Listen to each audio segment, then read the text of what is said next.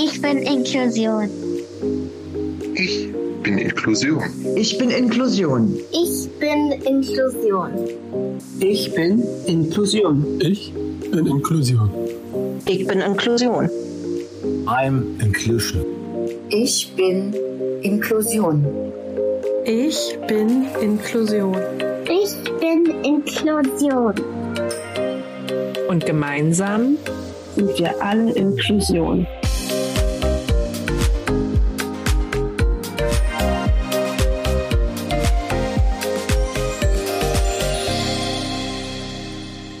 Hallo und herzlich willkommen in unserem Podcast Zeitgeist der Inklusion. Ich bin Christine. Und ich bin Katrin. Hallo, ihr lieben Zuhörer. Da sind wir heute mit Folge 5.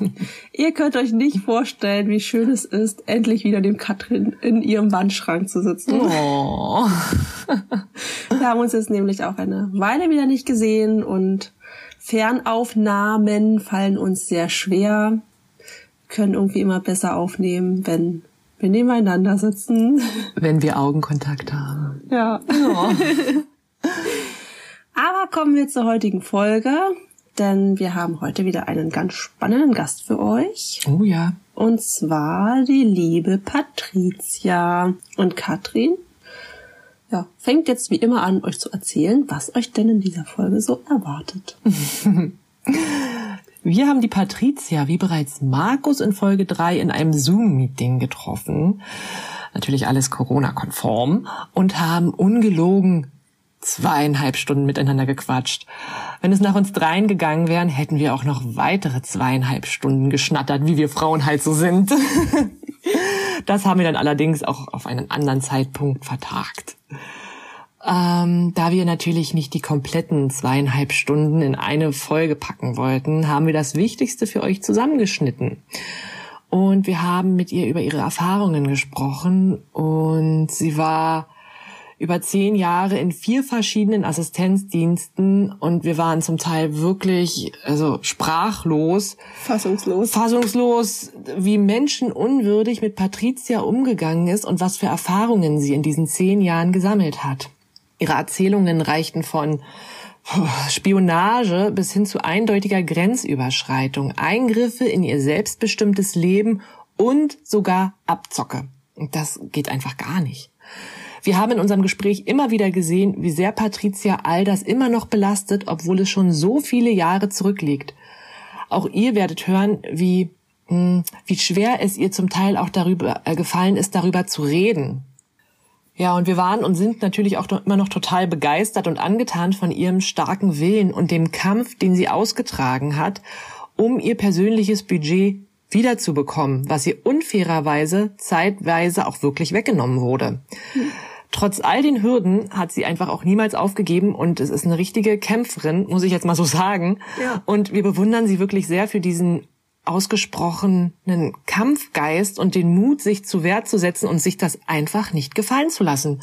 Also ich hatte wirklich an manchen Stellen Gänsehaut. Wie ist es dir da gegangen? Ja, mir hat es dann auch zum Teil ganz schön die Sprache verschlagen. Mhm, so ein Schauer über den Rücken kann man auch sagen. Genau, außerdem reden wir auch über unsere Beispiele, unsere Erfahrungen, was das Assistenzleben betrifft und nicht nur Patricia hat uns das ein oder andere Erlebnis mitgeteilt, auch wir haben ein wenig in unseren Erinnerungen gekramt und diese natürlich zum Besten gegeben. Über was wir in dem Interview mit Patricia noch gesprochen haben, aber rausgenommen haben, ist ihre Erfahrung mit dem WDR.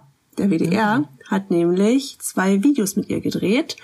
Und zwar dreht sich ein Video um ihr Leben mit Assistenz, wurde 24 Stunden lang von einem Reporter begleitet und ihre Aussage dazu, den möchte ich wieder sehr gerne zitieren, ist wirklich lustig.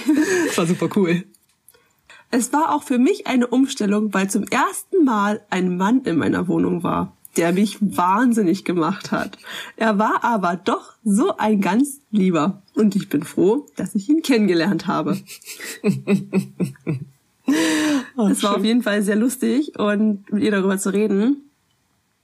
Das zweite Video dreht sich um die Barrierefreiheit in Köln und wie das eben auch so praktisch aussieht, wenn Fahrschule kaputt gehen und ja, man dann natürlich nicht mehr vom Bahnhof weg oder hin runterkommt. Das ist furchtbar. Darüber hatten wir ja auch schon in einer Folge mal Mhm. debattiert. Debattiert? Debattiert. Debattiert. ähm, und dieses Video vom WDR unterstreicht das Ganze dann auch nochmal. Die Videos stellen wir euch selbstverständlich bei Instagram und Facebook zur Verfügung, weswegen wir eben auch aus diesem Grund das halt einfach aus dem Interview halt rausgeschnitten haben. Wäre ja dann auch ein bisschen doppelt gemoppelt. Beide Videos sind auf jeden Fall sehr informativ und wer einen Einblick in den Alltag von Assistenznehmer und Assistenz werfen will, der darf die sich natürlich sehr gerne anschauen. Punkt. Punkt. Punkt. genau, außerdem haben wir mit Patty, wie wir sie ja jetzt ab sofort nennen dürfen, über ihre Liebe zu den Chippendales gesprochen. Mädels! Unsere großen Fanherzen sind bei diesem Thema nur so dahingeschmolzen. So süß und romantisch, wie sie von ihrem Liebling erzählt, den sie übrigens auch durch die vielen Besuche der Shows auch privat mittlerweile sehr gut kennengelernt hat. Und über die langen Jahre befreundet ist. Und sie sind auch immer noch befreundet.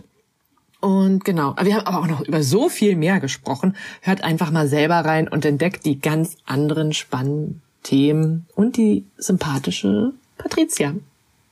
Genau, und natürlich nicht zu vergessen, am Ende gibt es heute keine Fun Facts, sondern passend zu Patricias Leidenschaft der Chippendales haben wir unsere Fan Facts rausgekramt und dachten, dass wir das mal als Besonderheit, als kleinen Bonus ans Ende packen. Also seid gespannt, was für Fakten wir da ans Tageslicht bringen. Jetzt aber genug geschwafelt. Viel Spaß beim Hören mit Viel- Patricia. Viel Spaß! Ja, wollen wir denn gleich mal mit deinem Beginn der Pflegedienste und Assistenzdienste anfangen? Möchtest du uns da ein wenig, ein wenig erzählen? Gerne auf jeden Fall. Äh, 2010 ging es los mit der Assistenz. Der Pflegedienst, wo ich vorher äh, noch war, hat es dann am Anfang übernommen. Ich bin dann auch quasi mit Einzug in die Wohnung. Ich bin noch nicht ganz eingezogen, da war ich schon auf Bewerbersuche. Das war für mich natürlich auch erstmal eine Umstellung, weil ich dann wusste, äh, es ist dann jeden Tag äh, jemand bei dir. Am Anfang waren es erst 14 Stunden, weil ich auf Pflegestufe 2 war, noch äh, ziemlich lange. Da waren die Zeiten von 10 bis 12. Und 2011 ist es dann umgesprungen auf 24 Stunden, was nochmal eine, eine Umstellung war, wenn man halt wusste, es ist jetzt wirklich jeden Tag 24 Stunden jemand da. Sehr krass. Da warst du ja ganz schön lange allein in den 14 Stunden. Ja, über Nacht äh, war das schon manchmal ziemlich brenzlig. Gerade wenn man dann so auf Toilette musste oder so. Oder mir die Fernbedienung runtergefallen ist vom Bett. Ne, da, damals hatte ich noch ein- hatte ich ein Pflegebett und dann äh, hatten die eine Bereitschaftsnummer und dann habe ich die angerufen und äh, die Antwort war, wir kommen jetzt nicht, weil wir schlafen müssen. Äh, äh, und ich äh, habe halb im Bett gesessen und konnte selber nicht schlafen und dachte mir dann so, okay, dann beschwere ich mich am nächsten Tag. So, und das habe ich dann auch gemacht. Und äh, schwupps haben sich diejenigen da bei mir entschuldigt, aber damit ist es ja nicht getan. Und worauf ist, worauf äh, lag denn die Grundlage des Berechnens deines Stundenbedarfs, den du benötigst? Wer hat das denn beschlossen, dass du so wenig Stunden eigentlich nur zu bekommst? Das lag daran, dass ich Pflegestufe 2 hatte. Ah, okay, also es hängt dann damit auch wirklich zusammen. Pflegestufe 2 Genau. sagt aus. Also auch für die Zuhörer, die das vielleicht auch nicht wissen, dass man, dass wir denen kurz erklären, wie das auch vielleicht zusammenhängt, was das halt bedeutet. Also ist das, kommt das von der Pflegestufe? Genau, also man kann natürlich frei ähm, wählen, wie viele Stunden man haben möchte, aber es hängt halt davon ab, welche Pflegestufe du hast. Und erst mit Pflegestufe 3 kannst du, beziehungsweise ja jetzt Pflegegrade. Mhm. Ich habe zum Beispiel Pflegegrad 4 und äh, habe jetzt umgestellt, also damals Pflegestufe 3 habe dann umgestellt auf 24 Stunden. Ah, okay. Verstehe. Wie war das damals für dich mit der Assistenz? Also die Assistenten wurden dir ja auch gestellt oder konntest du die, die frei aussuchen, die bei dir dann gekommen sind? Also zum Assistenzdienst bin ich ja 2014 gewechselt. Das war mein erster Assistenzdienst, wo ich auch schon jemanden kannte, die das dann mit mir zusammen gemacht hat und die mich auch so ein bisschen in die Assistenz vorher schon geschmissen hat. Klar sind die äh, darauf bedacht, äh, zu sagen, dass man sich die ausruhen kann, aber ähm, wollen dann trotzdem immer noch so ein bisschen in dein selbstbestimmtes Leben greifen und das so ein bisschen übernehmen, was mir natürlich nicht so gepasst hat, weil ich mir dachte, so, ich will meine eigenen Entscheidungen treffen. Ich habe euch als Dienst, weil ihr meine Assistentin bezahlen sollt und äh, das, dafür da sein sollt, wenn Not am Mann ist. Das waren immer meine beiden äh, Voraussetzungen, die ich hatte über die Jahre. Und die wurden halt, ähm, die haben sich halt nicht dran gehalten, wo ich mir dann auch gedacht habe, was soll das hier? Ihr kriegt so viel Geld für zwei Sachen, die ihr eigentlich machen müsst. Und noch nicht mal die könnt ihr machen. Ja. Okay. Also war es eher eine Quantität statt Qualität, wie man das ja eigentlich erhofft hat, wenn man in einen Dienst geht. Definitiv. Also mir wurde auch meine Kompetenz abgesprochen, das alleine machen zu können. Mir wurde immer das Gefühl gegeben, ich kriege das nicht hin. Von jedem Dienst, wo ich war. Die, also so habe ich mich gefühlt über die Jahre, weil 2014 war ich bei dem ersten und dann wollte ich halt irgendwann da weg, weil ich das Gefühl hatte, dass sie nur auf Profit aus waren und äh, der Mensch nicht mehr gezählt hat. Wollte dann einen zweiten, äh, habe dann einen zweiten gefunden, habe ihn auf einer Veranstaltung kennengelernt. Die, die wird am Anfang immer versprochen, so, wir machen das so, wie du das möchtest. Wenn dann die Unterschrift auf dem Vertrag drauf ist, äh, dreht sich das Ganze um. Weil dann mein, meint der Dienst zu machen, was sie wollen, weil ja jetzt die Unterschrift drauf ist. Und äh, du, du bist dann drin und bist dann für alle nur quasi in Anführungszeichen der Geldbeutel. Also das fühlt sich für einen selber an, als Assistentnehmer oder Nehmerin, äh, nicht gut an. Also für mich hat sich nicht gut angefühlt. Völlig verständlich. Also so wie du das erzählst, finde ich das schon sehr menschenunwürdigend, wie da mit Menschen generell umgegangen wird. Ob nun mit Handicap oder ohne, ist ja scheißegal. Aber erstmal ja. darauf zu setzen, dir leere Versprechungen zu machen und sobald die Unterschrift unter dem Vertrag ist, ja, das, äh, da dreht sich die Welt dann nochmal komplett und nicht ins Positive. Ja, und das habe ich halt immer wieder gemerkt über die Jahre. Und als ich vom ersten Dienst dann weg bin und zum zweiten rüber bin, das war 2017. Da ähm, ging dann ein Jahr alles gut soweit. Die haben mich soweit in Ruhe gelassen. Und danach wurde es dann irgendwie komplett creepy. Irgendwie. Ich habe leider den Fehler gemacht, Leute, ähm, die, die da gearbeitet haben, bei Facebook aufzunehmen.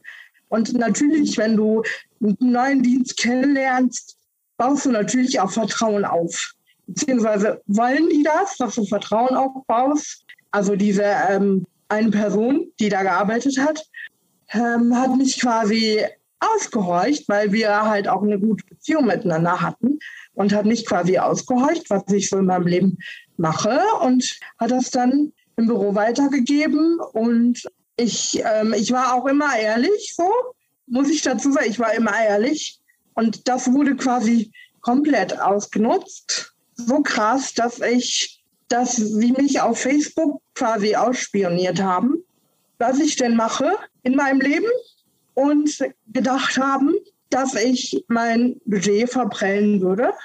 Und ähm, damit dann tatsächlich mit dieser Behauptung, äh, ich muss dazu sagen, es fing damit an, dass sie mir Drohungsmails geschrieben haben, dass ich zu spät die Zahlung zahle, die eingehen sollen.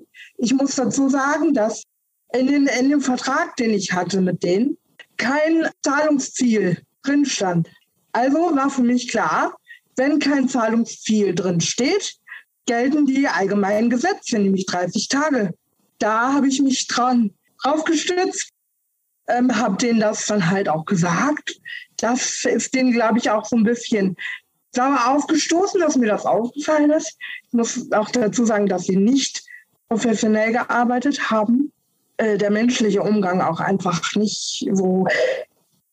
Ich, ich, ich wollte immer menschlich behandelt werden. Und das habe ich denen auch am Anfang gesagt. Dass, äh, und mir wurde gesagt, bei uns, bei uns kommen erst die Assistentennehmer, dann kommen die Assistenten und dann kommen wir. Das wurde mir am Anfang gesagt. Und kaum war die Unterschrift drunter, war es wieder ganz anders. Und durch diese Sache, die dann anfing mit diesen Drohungsmails, ich wusste aber für mich, dass da schon zu dem Zeitpunkt, dass ich weg will, dass ich auf jeden Fall ins Arbeitgebermodell möchte, ähm, das habe ich denen auch oft genug gesagt und bin denen damit schon auf die Nerven gegangen. Und ein guter Assistenzdienst, der muss dich dabei unterstützen, ins Arbeitgebermodell zu gehen. Aber bei allen Diensten, wo ich war, die haben es die haben's natürlich nicht gemacht, weil sie natürlich sehen, ah, okay, die hat 24 Stunden, die wollen wir mal nicht gehen lassen, weil sonst geht Geld verloren. Es hat dich keiner dabei unterstützt, dass du dann alleine deinen Weg ins Arbeitgebermodell findest. Habe ich das gerade richtig gehört? Richtig. Krass. Es ist, ich muss noch mal kurz auf diese Thematik zurückkommen, die du an, äh, angesprochen hast mit dem, mit den Drohmails und dass da halt die eine Assistentin war, die dich auch ausgehorcht hat. Also es war ein Mitarbeiter vom Dienst, der mich ah, ausgehorcht hat. Okay. Hatte sie das dann von Anfang an darauf abgesehen, dich auszuhorchen, so als Taktik? Oder ich meine, warum macht man sowas? Ja, ich glaube, das war schon ein abgekartetes Spiel, so, weil das waren Menschen, die, die äh, keine Erfahrung mit Assistenz hatten und in der äh, Immobilienbranche tätig waren vorher. Immobilien. Mhm, Immobilien. Und Immobilienmenschen können einfach gut reden. Ja, das stimmt. Aber mit Menschen können die ja nicht, denen ist ja das, die Emotionen dahinter egal. Bei Immobilien wollen sie ja auch bloß ihre. Emotionen, Emotionen gab es nicht. Also das Wort kennen sie nicht. Gott. Ist das eklig? Ja, ich hoffe, die Leute schämen sich ganz doll für ihr Verhalten, dass sie sowas machen. Ah, ich glaube nicht, aber. Schade. Hm, also mir, mir, für mich war diese Erfahrung bei diesem Dienst einfach ich weiß gar nicht, wie ich das nennen soll. Ich, ich könnte auch schon wieder heulen, wenn ich darüber rede, weil das so ähm, schlimm war. Oh Gott, weil ich damit überhaupt nicht gerechnet habe, dass es überhaupt mal passieren kann. Hm. So, und ähm, ja, also die haben mich quasi, äh, die haben mir erst die Trunksmails geschickt, dass ich ähm, ja doch bitte bezahlen soll und zum Re also früher zahlen soll und sie waren immer der Meinung, dass ich zu spät gezahlt habe, aber ich habe immer vor dem 15. bezahlt. Da sollte der, der Betrag halt immer drauf sein. Daran habe ich mich gehalten. Wie gesagt, am Vertrag war nichts festgehalten und deswegen habe ich mich daran gehalten, dass es definitiv vor dem 15. da ist. Und das habe ich immer gemacht. Und dann meinten die, mir das zu, also mir zu drohen, was ich überhaupt nicht äh, gut fand und äh, Kommunikation war irgendwann auch nicht mehr möglich, weil ich mir ja immer belabert vorgekommen bin und ja, und ich eigentlich wusste, dass ich es eigentlich besser weiß als sie, weil sie ja eigentlich keine Ahnung von dem hatten, was sie tun. Also für mich war das wirklich sehr, sehr einschneidend in meinem Leben, weil es ging dann so weiter, dass äh, dass sie mich halt ausspioniert haben bei Facebook, diesen Verdacht aufgestellt haben. Einfach so, grundlos, da, weil sie gesehen haben, was ich mache in meinem Leben, dass ich mein Budget verprellen würde äh, und äh, ganz viel reisen würde und kein Geld, kein Geld mehr habe, sie zu bezahlen. Und davon auszugehen, geht einfach auch nicht. Also wie kommt man überhaupt darauf, das zu denken? Das sowas würde ich niemals tun. Ja. Das ist auch nicht ihre Aufgabe. Nee. Und sie geht es auch nichts an, was ich in meinem Leben mache. Ja, das ist total grenzüberschreitend. Definitiv eine Grenze überschritten. Das ist Psychoterror. Das ist ganz einfach. Es geht in die Psyche und es belastet dich, hat dich damals belastet und es belastet dich ja auch jetzt noch. ja, es hat mich schon sehr, sehr verletzt, weil ich quasi, ich habe denen vertraut, ja, und das wurde missbraucht und schrecklich. Ich habe dann, äh, sie haben es tatsächlich dann wahr gemacht, dass sie, also sie haben mir gedroht, dass sie zu meinem Geldgeber gehen und äh, das sagt, dass ich mein Budget verprelle und kein Budget mehr habe. Ich habe erst gedacht, äh, die machen das nicht, die bluffen. Und auf einmal hatte ich einen Brief im Briefkasten von meinem Geldgeber, dass sie das prüfen wollen. Und dann sind, ist die Welt für mich wirklich erstmal zusammengebrochen, weil ich dachte, das kann nicht wahr sein. Also es kann nicht wahr sein. Habe ich mich wirklich den ganzen Tag hingesetzt, habe Rechnungen und Kontoauszüge ausgedruckt, ganzer Sonntagstafel draufgegangen, habe wie ausgedruckt, weil der mein Geldgeber das dann natürlich haben wollte und bin da persönlich hingegangen, wirklich mit zitternden Knien, hatte meine Assistentin dabei, äh, also die auch gesagt hat, ne, da ist auch einfach nichts dran und es war wirklich äh, schlimm für mich, ähm, das über diesen Weg überhaupt gehen zu müssen. So, ich dachte mir dann so, Patricia, das kannst du jetzt nicht auf dir sitzen lassen und habe denen dann das in Rechnung gestellt. Den kompletten Tag, den ich äh, verbracht habe am Drucker, mit Strom, mit Papier, mit dem Weg, den ich machen musste zu meinem Geldgeber, habe ich denen alles in Rechnung gestellt. Geil. Finde ich richtig gut. Sehr gut. Hat es was gebracht? Ja, es hat tatsächlich was gebracht. Sie haben das tatsächlich verwiesen, weil sie gedacht haben, dass ich dann bleibe, denke ich mal. Aber du hast dann die Flucht ergriffen. Ich habe mir dann gedacht, dass ich auf jeden Fall jetzt nicht mehr bleiben kann. Das Vertrauen ist weg. Ich war voll in der Prüfung drin. Mein Geldgeber hat mich vier Monate lang auseinandergenommen mit Konto auf, mit meinem, meinen kompletten Kontos. Also die haben dann auch tatsächlich es geschafft, mich äh, von, vom persönlichen Budget auf Sachleistung zu setzen. Sachleistung heißt, dass Geld dann direkt an den Dienst geht und nicht mehr über mich läuft. Es ist vorher ähm, neun Jahre über mich gelaufen. Ich bin damals mit 24 Jahren gestartet, ging neun Jahre über mich. Und auf einmal, weil Menschen irgendwas behaupten, äh, wurde es dann auf einmal umgestellt, wo ich mir so dachte, woher könnt ihr das machen? Warum macht ihr das? Es war ja gar keine Kommunikation mehr möglich. Ich habe gesagt, telefonieren möchte ich nicht mehr.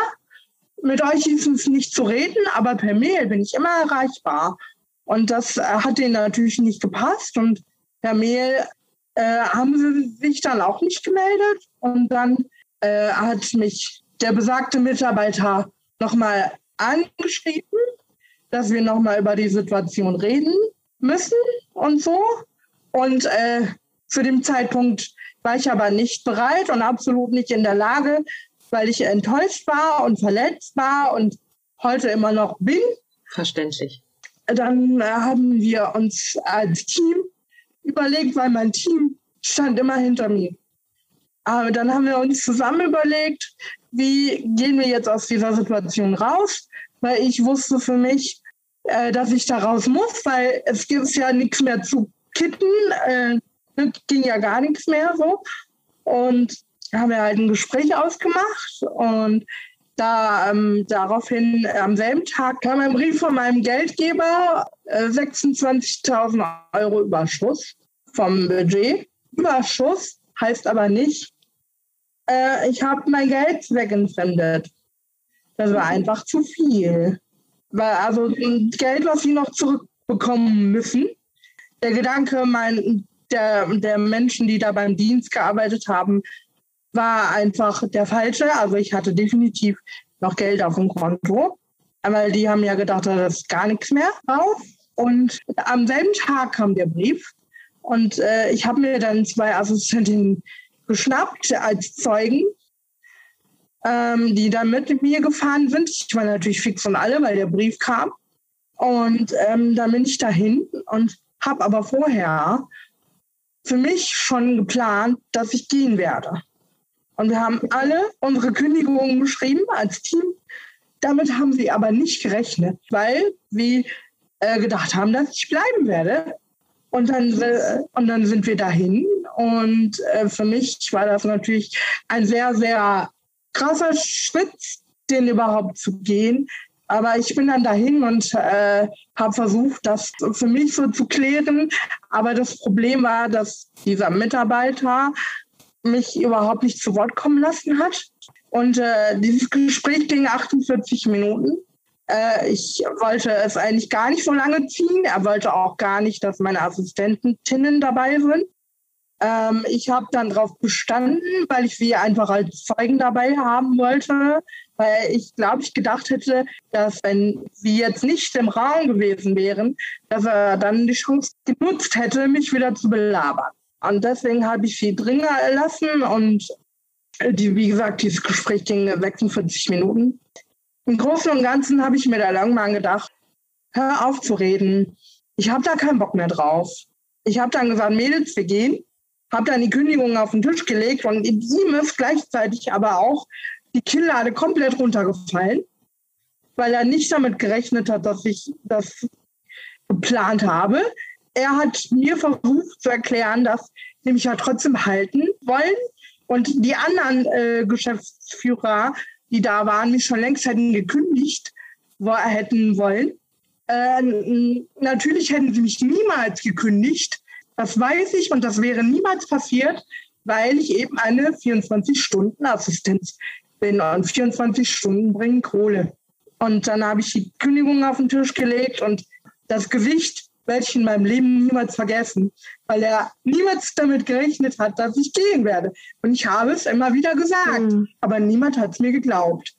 Das Ding ist, wenn Patricia irgendwas sagt, dann tut sie das auch. Und da muss man dran glauben und das ist dann auch einfach so. Und wer mich nicht ernst nimmt, der gehört nicht in mein Leben und so ist das auch. Du hast auf jeden Fall einen großen Sieg davon getragen. Ja, also für mich war es natürlich sehr befreiend. Ich hatte dann aber erstmal danach das Problem, dass wir nur noch zwei Wochen hatten. Ich war ja auf Sachleistungen gestellt, ne, dass das äh, von, von mir über den Dienst halt geht. Einfach so, was, wo ich mir auch dachte, wie könnt ihr das machen? Äh, ich hatte dann zwei Wochen Zeit, um mir einen Dienst zu suchen und bin dann äh, bei einem gelandet, ich muss dazu sagen, es ist der schlechteste Dienst, bei dem man überhaupt landen kann. Scheiße. Oh Gott. Vom Regen in die Traufe. Ja, und hat das dann halt auch nicht so hingekriegt. Ich wusste, ich bleibe nicht lange da. Und äh, die wussten das aber auch. Und ähm, es war von vornherein klar, aber es war trotzdem nicht schön. Es waren drei Monate, die ich dann da war, aber es war klar, dass ich halt gehen werde. Ja einer Übergangsweise war es wahrscheinlich für den Moment ganz passend. Aber du hast dich ja dann noch nach dem vierten Assistenzdienst umgesehen. Genau, ähm, ich musste ja dann noch die andere Sache klären. Weil mein Geldgeber hat mir dann irgendwann nicht mehr äh, vertraut, natürlich. Ne? Weil sie natürlich gedacht haben, dass es so ist. Aber konntest du das nicht nachweisen mit den Rechnungen und den ganzen Unterlagen, Dokumenten, denen du denen gegeben hast, dass an der Sache nichts dran ist? Ja, natürlich, aber ähm, die haben mir das trotzdem nicht geglaubt. Also ich habe dann auch Quittungen nicht gehabt, die ich hätte haben sollen und so. Ne, dann ist das natürlich schwer dran zu glauben. Ne? Hm, da hatte man einmal den Stempel und dann sitzt man so auf der, auf der schwarzen Liste plötzlich. Ich habe mich gefühlt wie auf einer Anklagebank und zu Recht beschuldigt. Und diese Zeit war für mich ich habe, glaube ich, nur noch geweint, vier Monate lang durchgeweint, weil für mich das persönliche Budget neun Jahre in der Hand zu haben und danach auf einmal nicht mehr, war so wie wenn du einem Kind das Spielzeug wegnimmst. Hm. So, und das kriegt es dann nie wieder so. Ja. Und das war für mich klar, dass ich darum kämpfen werde, es wiederzubekommen. Und ich habe alles dafür getan, um es wiederzukriegen bin wirklich morgens um äh, halb sieben aufgestanden und bin persönlich zu meinem Sachbearbeiter gegangen und habe mit wirklich Tränen in den Augen äh, versucht, ihm klarzumachen, dass da nichts dran ist. Habe dann auch gefragt, so gibt es Möglichkeiten, dass ich mein Budget wieder bekomme. Seine Antwort darauf war, wenn Sie einen Dienst finden jetzt, der das über persönliches Budget macht, dann können wir noch mal drüber reden. Und das war für mich so, wow, okay, da, ich bin raus und habe erstmal geweint, weil ich das nicht glauben konnte, dass er das wirklich gesagt hat. Hm. Und habe mich dann nach dem vierten Dienst umgesehen, wo ich aber auch wusste, dass das auch nicht gut werden kann, weil für mich Dienste ja nicht das machen, was sie sollen. Hm. Das aber meine einzige Möglichkeit war, an mein Budget wieder dran zu kommen. Deswegen habe ich mir gesagt, Patricia, da musst du jetzt durch. Und ähm, habe es dann tatsächlich 2019 im September geschafft, dass ich wieder bekomme. Bin dann zu diesem Dienst gegangen, habe dem Dienst auch gesagt, so nächstes Jahr möchte ich ins Arbeitgebermodell gehen. Ja. Aber irgendwie war mir klar, dass mir das wieder nicht zugetraut wird, dass ich das überhaupt packe, weil jeder sagt irgendwie, dass es zu viel Arbeit ist und dass das ähm, dass man das dann nicht, nicht packen könnte oder so, weil es ist mehr Arbeit und so, aber ja, und jedes Mal wurde dir das gesagt, dass, äh, dass du dir das überlegen sollst, weil es mehr Arbeit ist. Das war so die Begründung. Und dann ähm, war ich ein Jahr lang bei dem Dienst, wo dann auch am Ende rauskam, dass sie, dass der Dienst mich quasi abgezockt hat Mhm. und mir jeden Monat zu viel Geld abgezogen hat. Wow. Was, was stimmt denn mit den Leuten nicht? Ja, das war dann so für mich, ja, wo ich so dachte, was macht ihr denn eigentlich? Also ich bin auch nur ein Mensch. Wieso guckt man immer nur auf die Kohle? Das ist für mich äh, unbegreiflich. Letztes Jahr wurde es dann auch ein bisschen kriselig, weil der Dienst ist mir ein Jahr lang auf, auf die Nerven gegangen, dass wir den Stundenlohn erhöhen mussten. Für mein Team war der okay so und ich wusste, dass der, mein Geldgeber das auch nicht einfach so macht. Und dann hieß es ja, ähm, ähm, der Vertrag ist abgelaufen, bla bla, wir müssen neu beantragen. Ich so, und dann kam halt die Erhöhung noch dazu, dann habe ich auf einmal einen Brief bekommen, beziehungsweise eine Mail mit einem Brief, der an meinen Geldgeber gehen sollte, ähm, mit dieser Stundenerhöhung, wo ich mir auch so dachte, okay, von mir aus, weil die Verträge meiner Mädels sind dann auch irgendwann abgelaufen. Also ich muss dazu sagen, die Geschäftsführerin des Dienstes äh, mit einer unglaublichen, unmenschlichen äh, Art äh, vorangegangen, wo ich dachte, so, du, du, so kannst du doch nicht mit deinen Kunden reden. Kunden, die dir das Geld quasi bringen, kannst du doch nicht reden. Die hat mich quasi, die hat mir quasi gedroht. Ähm, er wollte mir ein schlechtes Gewissen machen, ob ich denn nicht will, dass meine Mädels äh, mehr Geld bekommen und so. Und äh, daraufhin habe ich dann nur gesagt, weil die Verträge ja abgelaufen sind, weil sonst hätten wir ein Problem gehabt, dass sie das jetzt machen soll mit dieser Stundenlohnerhöhung. Und ich aber ab Oktober 2020 raus bin. Das war dann so für mich der Schritt zu sagen, ich muss da raus. Hast du das ganz alleine geschafft, dann ins Arbeitgebermodell zu wechseln? Also wie war der Wechsel für dich? Hattest du dann einen anderen, eine Organisation oder einen Verein, der dir geholfen hat? Oder hast du das tatsächlich gesagt, so, es reicht, ich werde jetzt den Antrag stellen fürs eigene Arbeitgebermodell? Wie war der Weg dahin? Also ich äh, habe es tatsächlich alleine geschafft und habe gesagt, ich möchte das jetzt und es ist Zeit, das jetzt zu machen und habe ähm, der neue Antrag auf persönliches Budget lief eh schon. Dann habe ich mich erkundigt, wie das dann ist. Ähm, also man muss den Antrag generell stellen und man kann sich dann aussuchen, ähm, bleibt man dann im, im Dienstleistermodell oder geht man ins Arbeitgebermodell. Das kann man sich dann aussuchen. Okay. Ich würde gerne mal wissen, was das für Assistenzdienste sind. Sind das denn, wie stellt man sich das vor? Wie viele Menschen betreuen die denn da? Ich meine, ist das eine Firma mit, die jetzt, sagen wir mal, äh, fünf Teams betreuen oder, oder fünf Assistenznehmer betreuen oder wie, wie, ich, das ist, hört sich ja an, als ob die gerade aus der letzten Gosse gekommen sind und sich selbstständig gemacht haben und sich dann denken, wir, wir machen jetzt mal Assistenzdienst. So klingt das ja. Ja, ja, wir machen jetzt einen Assistenzdienst auf, weil das Geld bringt. Genau, so, so, so klingt das nämlich. Was, also was sind denn das für Vereine? Das war deren Intention. Und bei dem letzten bevor ich zu dem vierten Dienst gegangen bin, habe ich dann irgendwann rausgefunden, und das war wirklich für mich, also da bin ich auf einen Wolken gefallen, dass die haben eine Masche aufgestellt, um an Leute dran zu kommen. Das gibt's doch nicht. Und das, als ich das mitbekommen habe, habe ich gedacht, meine Güte, ey, so, so viel zu ähm, Le Leute, die einfach Dienst aufmachen wollen. Also das. Das ist ja krass. Ich meine, das ist ja vor allem, es ist ja das Schlimme, es ist ja immer wieder neue darauf reinfallen ja dann eigentlich. Ja, da weiß man das denn vorher. Man, man wendet sich ja an die Assistenzdienste, damit die einen unterstützen und nicht damit die einen dann wirklich ja fertig machen. Ja, das ist es ja eben, das weiß man ja vorher nicht. Die können halt gut Schauspielern, ne? Da muss man halt gut aufpassen und auch seine Dinge durchsetzen, die man durchsetzen will. Und wenn das nicht so ist, wie man das möchte, oder wenn das nicht passiert, wie man das will, dann sollte man ganz schnell weg da. Oder erst recht gar nicht machen. Direkt ins Arbeitgebermodell gehen, wenn man sich das zutraut. Das ist krass. Ich habe das noch nie so mitbekommen und so gehört, wie schlimm das, wie schlimm die Umstände im Assistenzdienst sein können. Ich meine, es ist vermutlich nicht jeder so, aber das so, so zu erfahren, ist schon ganz schön, macht mich schon echt sprachlos, muss ich sagen.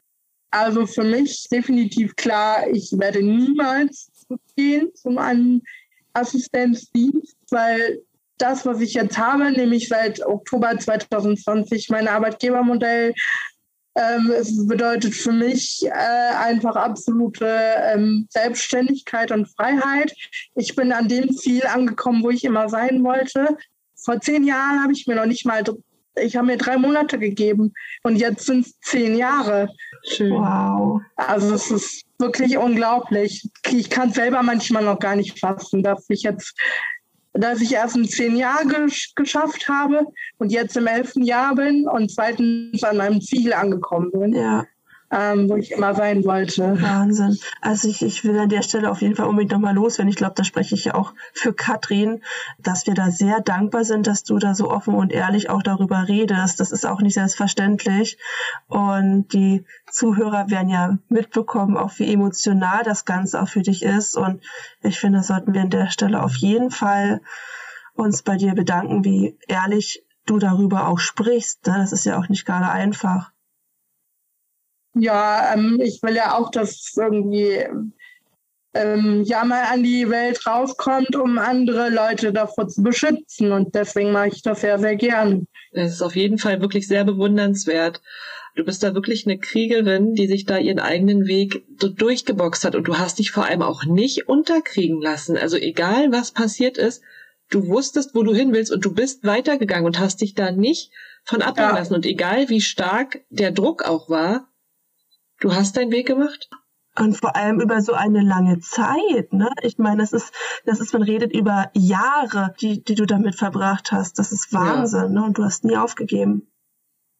Nee, aufgeben ist auch keine Option und das sollte man auch niemals. Ich frage mich manchmal selber, woher ich diese Kraft habe und kriege, aber immer, ich habe noch nie aufgegeben, seitdem ich auf dieser Welt bin. Ja, und vielleicht jetzt mal von dem Thema so ein bisschen wegzukommen, ist ja auch sehr emotional gewesen, würden wir gern noch mit dir über Assistenten reden, weil ich kann mir vorstellen, in all den Jahren hast du bestimmt auch einige Assistenten bei dir auf der Couch sitzen gehabt oder auch angestellt gehabt und du hast bestimmt so einiges erlebt. Generell auch bei den Diensten natürlich, ne? Und am schlimmsten für mich ist wirklich, wenn Leute hier sitzen, egal ob Arbeitgebermodell oder Assistenzdienst, die meinen, mir zu sagen, was für mich am besten ist. Das war und ist immer noch schwierig. Um mal ein Beispiel zu nennen. Ähm, ich hatte eine Situation mit einer, die ähm, irgendwann zu mir meinte, Patricia, versprichst du mir was?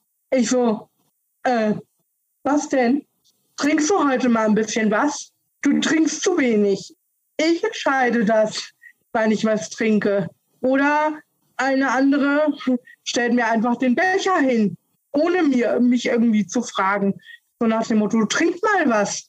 Dann bin ich dann rigoros, der Becher bleibt dann stehen, weil ich dann so denke, du entscheidest ja nicht, wann ich was trinke. Natürlich nicht. Ich meine, das geht gar nicht. Du wirst ja wohl selber wissen, wann du Durst hast.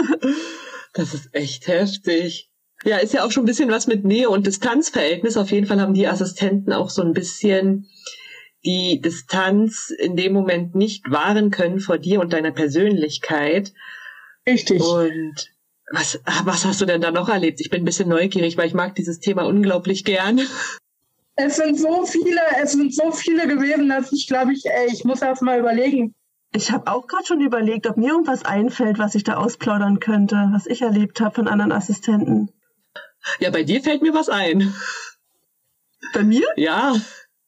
Der Assistenznehmer, der mit seinen Assistentinnen in einem Bett geschlafen hat. Ja. Mhm. Ja, stimmt. Hab ich, soll ich das erzählen? Ja. Oh, bitte. Okay, also ich hatte mal, das war nach meiner Babypause, war ja dann ein Jahr in Elternzeit 2017, als der Kleine geboren ist und habe dann halt wieder neu angefangen und bin dann bei jemandem gelandet, der schien wirklich echt cool zu sein. Ne? Also es war ein junger Mann und berufstätig und relativ geregeltes Leben und in der Wohnung an sich war es ein bisschen chaotisch und als ich dann mit ihm darüber gesprochen habe, wo denn die Assistenten schlafen, war dann die Antwort na, auf einer Matratze. Prinzipiell ja nicht schlimm. Aber als ich dann erfahren habe, dass die Matratze auch immer mitten im Wohnzimmer liegt und da auch nicht wirklich sauber war, hatte und ich das dann angesprochen habe, meinte, na ja, es ist halt schon komisch. Gibt's, wo schlafen denn die anderen? Na, die weiblichen schlafen bei mir immer im Bett zum Kuscheln. Was? Ja, und dann dachte ich so, wow, das war sehr wow. grenzwertig. Das, und das ist noch die harmloseste Geschichte von allen. Also die.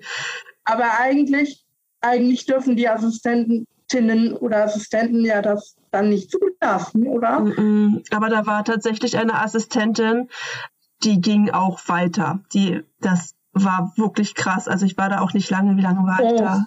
Eineinhalb Monate nicht mal zwei. Also ich habe das da echt nicht lange ausgehalten, als es dann halt losging. Und ich habe ja bin ja auch nach der Elternzeit erst mit ein paar Stunden wieder eingestiegen. Ne? Also was hatte ich zwei oder drei Dienste, relativ mhm. Entspannt, um auch mit dem Kleinen zu gucken, wie das funktioniert. Da war ich halt nicht oft weg, aber es dauert dann halt auch eine Weile, ehe man dann, dann so mitkriegt, wie das dann halt auch da abläuft. Ne? Und das war sehr erschreckend. Ich hatte auch eine kleine Situation, ist mir gerade eingefallen, mit einer ehemaligen Assistenznehmerin. Die ist jetzt nicht so doll, aber ich fand es zu dem Zeitpunkt schon ziemlich krass. Und zwar, wir haben uns über Haare unterhalten. Sie wollte halt zum Friseur gehen und fragte mich dann halt, wie oft ich mit meinen Locken zum Friseur gehe und wie ich sie färben lasse. Und ich meinte halt, dass ich halt so zwei, dreimal im Jahr zum Friseur gehe, aber schneiden tue ich sie nur einmal im Jahr, einmal alle zwei Jahre, weil ich sie auch wachsen lassen will. Ja. Und daraufhin machte sie plötzlich ein großes Fass auf und meinte, das geht gar nicht. Du musst deine Haare schneiden. Du wirst, wenn wir zum Friseur gehen, deine Haare schneiden lassen. Und ich war so, was? Was? Ich soll meine Haare, wenn wir beide zum Friseur gehen, auch schneiden lassen? Und sie meinte, ja. Krass, das wusste ich gar nicht. Nein. Das ist ja unglaublich. Und ich meinte auch, dass mir das ein bisschen zu weit geht und dass ich dieses Gespräch jetzt beenden werde, weil es meine Sache ist, wann ich die Haare schneide und wie ich sie schneiden lasse und wenn ich selber da mit der Schere reingehe und einmal kreuz und quer schnipple. Wow. Aber ich hatte auch Geschichten, wo ich so dachte, um Gottes Willen, das passiert gerade nicht. Da waren auch so Sachen wie unterlassene Hilfeleistung drin die äh, überhaupt nicht gehen. Die letzte Sache ist noch gar nicht so lange her. Das war im Oktober am Anfang meines Arbeitgebermodells. Also das war eine Assistentin, die habe ich immer wie, äh, also mehrmals immer wieder ähm, eingestellt und dann ist sie wieder gegangen und habe sie dann auch wieder mit, mitgenommen ins Arbeitgebermodell. Das habe ich nur gemacht, weil ich sie mochte. Und ähm, dann habe ich sie mitgenommen ins Arbeitgebermodell und ähm, das fing schon im Oktober, im November 2019 an, wo ich wusste, okay, da stimmt irgendwas nicht. Ich war im Urlaub in Hamburg und äh, hatte vier Tage in einem Hotel und wir waren vier Tage in, in einem Hotel eingesperrt, weil sie dann in ein depressives Loch gefallen ist und weil ich sie dann wirklich auch nicht mehr da rausbekommen habe. Weil ich habe Unternehmungen geplant, ich hatte Musical-Tickets, wo ich, ich war für mich wirklich äh, hilflos, weil ich dachte so, okay, das ist dein Urlaub. Und die Frau bewegt sich nicht aus dem Bett, kümmert sich nicht um dich, kümmert sich nicht um sich selbst. Ich war irgendwie die vier Tage in denselben Klamotten. Und dann habe ich aber auch zu ihr gesagt, wir müssen wenigstens diesen Musical Donnerstag rocken, den wir da noch haben, weil sonst ist es doof halt, ne? Mhm. Ja. Weil sonst ist mein kompletter Urlaub gelaufen, habe ich gesagt. Und dann an dem Tag, weil ich habe halt, das Wetter in Hamburg ist halt im November auch nicht so toll. Und dann, äh, sie hat mich halt, äh, dadurch, dass ich sie ja nicht rausbekommen habe aus dem Zimmer, habe ich halt viel geschlafen, weil ich dachte, nur so kannst du mit der Situation umgehen. Dann bin ich, war ich dann irgendwann wach und es war schon wieder viel zu spät. Und dann ähm, haben wir es also nicht geschafft. Die Karten sind verfallen. Und sie, da hat mich quasi auch äh, angeschrien und meinte, du, äh, ich pack das heute nicht mehr, ich bin fix und alle. Ich, und ich so, äh, was? Jetzt lassen wir auch noch die Karten verfallen, das ist nicht dein Ernst. Und dann äh, bin ich wirklich krank geworden und am nächsten Tag sind wir halt nach Hause. Im, äh, im, im Zug habe ich schon die Krise gekriegt und dachte, okay. Danach hat sie aufgehört, weil sie irgendwie einen Bandscheibenvorfall hatte. Und dann sind wir aber, hatten wir kurz, hatten wir fünf Monate Pause voneinander ähm, weil ich auch wirklich sauer auf sie war, weil sie mir wirklich meinen Urlaub versaut hat. Dann hat sie sich irgendwann bei mir gemeldet, weil sie mich im Fernsehen gesehen hat, äh, ob sie denn noch eine Chance hätte, zurückzukommen. Ich musste dann natürlich erst mal überlegen, ob ich das mache. Ja, ähm, habe dann gesagt, okay, lass uns reden. Sie war dann hier. Wir haben drei Stunden lang geredet. Ich habe sie gefragt, sag mal, was ist denn da im November eigentlich passiert? Warum war das so? Sie meinte nur, keine Ahnung, kann ich dir nicht sagen. Das heißt, eine richtige Antwort habe ich darauf auch nicht bekommen. Aber für mich war klar, okay, sie war in einem depressiven Loch. Aber das so zu verantworten, weil ich meine, du hast sie dir ja als Assistentin ausgesucht, damit ja. ihr zusammen in den ja. Urlaub fahrt. Ich meine, wenn man spürt, man schafft das von der Psyche her nicht, dann ist man ja eigentlich so ehrlich und sagt das vorher. Ja, ja, auf jeden Fall. Krass. Was mich dazu den Assistenten noch erzähl, äh, interessiert, ist ja. deine Erfahrung mit verschiedenen Vorstellungsgesprächen. Oh. Das ist, glaube ich, auch eine Sache, die, die, die, die brennt Katrin auch auf der Seele. oh ja. Ähm, also, du hast wirklich die unterschiedlichsten Menschen hier sitzen, die einfach, also für mich war von vornherein klar, seit 2010, seitdem das begonnen hat mit der Assistenz, dass ich niemanden haben möchte, der nur quasi äh, Eurozeichen in den Augen hat. Versteht ihr, was ich meine? Total. Ja. Ähm, sondern jemand, der auch Bock hat, mit mir zu arbeiten, der Bock hat, mit mir äh, die Zeit, die wir zusammen haben, zu rocken. Und das ist schwer zu finden, muss ich sagen ähm, weil viele Leute sehr, sehr, ähm, ich weiß nicht, wie ich das nennen soll, äh, verkrampft sind, sehr, äh, vielleicht auch spießig, darf man das sagen? Ja, darf man. ich sitze im Rollstuhl, ja, ich ähm, kann nicht laufen, aber ich bin trotzdem jemand, den man in seinem Leben behalten möchte, wenn man sie erstmal kennt. Und ähm, ja, wer das nicht sieht und nicht versteht, der lernt einen tollen Menschen nicht kennen. Ja, ich habe auch einige äh, Vorstellungsgespräche immer wieder miterlebt und kann das total verstehen. Äh, bei meiner ähm, Assistenznehmerin leite ich auch die äh, Vorstellungsgespräche auch immer so ein bisschen mit an und helfe halt bei den ersten Griffen des äh, Transfers und habe da auch so einige kennengelernt und kann deine Gedanken zum das schnelle Geld und die Eurozeichen in den Augen auch gut verstehen. Bist du auch so eine, dass wenn die Tür aufgeht, du eigentlich schon weißt, es klingt vielleicht ein bisschen oberflächlich, aber bist du so eine, die weiß, wenn da jemand durch die Tür kommt, das passt oder das passt nicht? Ja, definitiv. Also diese Menschenkenntnis habe ich mittlerweile gesammelt, wo ich wirklich, äh, die Person setzt sich hin und ich weiß ganz genau, das wird nichts. Kannst wieder, ganz gleich wieder rückwärts rausgehen. Ja, mhm. bei mir ist es immer so, dass ich es immer merke, wenn dann so Einarbeitungen sind, wie sich die Leute anstellen, weil ich finde ja. immer, dann sieht man, ob Wort und Tat tatsächlich übereinstimmen. Die Leute können ja, besser reden, als handeln können. Und wenn ich da schon sehe, wie unbeholfen manche Handgriffe sind, ähm, dann weiß ich schon, mh, hm, fängt vielleicht an, aber ich glaube nicht, dass sie, dass sie lange, lange bleiben wird. Genau. Ja. ja. Also es war auch echt so, dass ich das jetzt mittlerweile auch so mache, dass es eine Assistentin dabei ist bei den Gesprächen. Vorher habe ich das alleine gemacht, aber jetzt mittlerweile so mit der Assistentin, die da, da ist, dass wir das dann auch zusammen machen. Mhm. Ja, ich glaube, es kommt auch immer ganz drauf an, ähm, wer der Assistenznehmer ist, ne, und wie halt eben auch vielleicht das Krankheitsbild aussieht oder ne, wie diejenigen eben auch selber sich mitteilen wollen. Ne, ich hatte zum Beispiel ja. eine Zeit lang bei einem ganz tollen Mann gearbeitet mit ALS er hatte gar nicht die Kraft, sich so, so, mitzuteilen. Ne? Er brauchte seine Assistenz, um ihm auch zum Beispiel den Alltag zu erklären, weil er sonst es gar nicht auch kräftig ja. nicht geschafft hätte. Ne?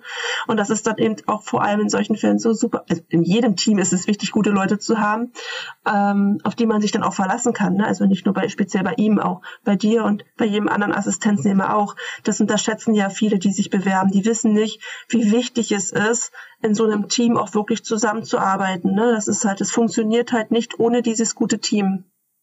Ja, das stimmt. Und da die richtigen Leute zu finden, ist wirklich, wirklich schwer.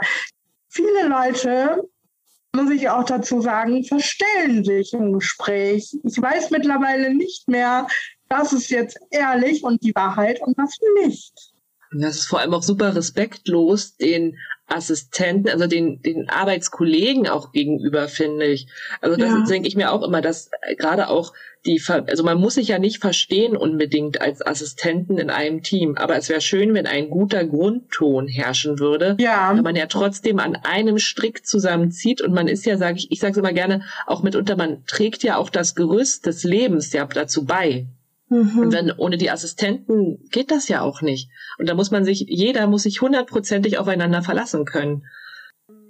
Deine Zeit ist ja auch zu schade dafür, ne? Was sollst du dich denn mit dir rumquälen? Das ist ja Quatsch. Das ist ja, du machst das ja, weil du ein selbstbestimmtes Leben haben willst und dann Leute in deinem Leben zu haben und das auch noch so dicht und es ist ja eine sehr intime Arbeit, dann ähm, was, was ist ja Quatsch, da quält man sich ja nur mit.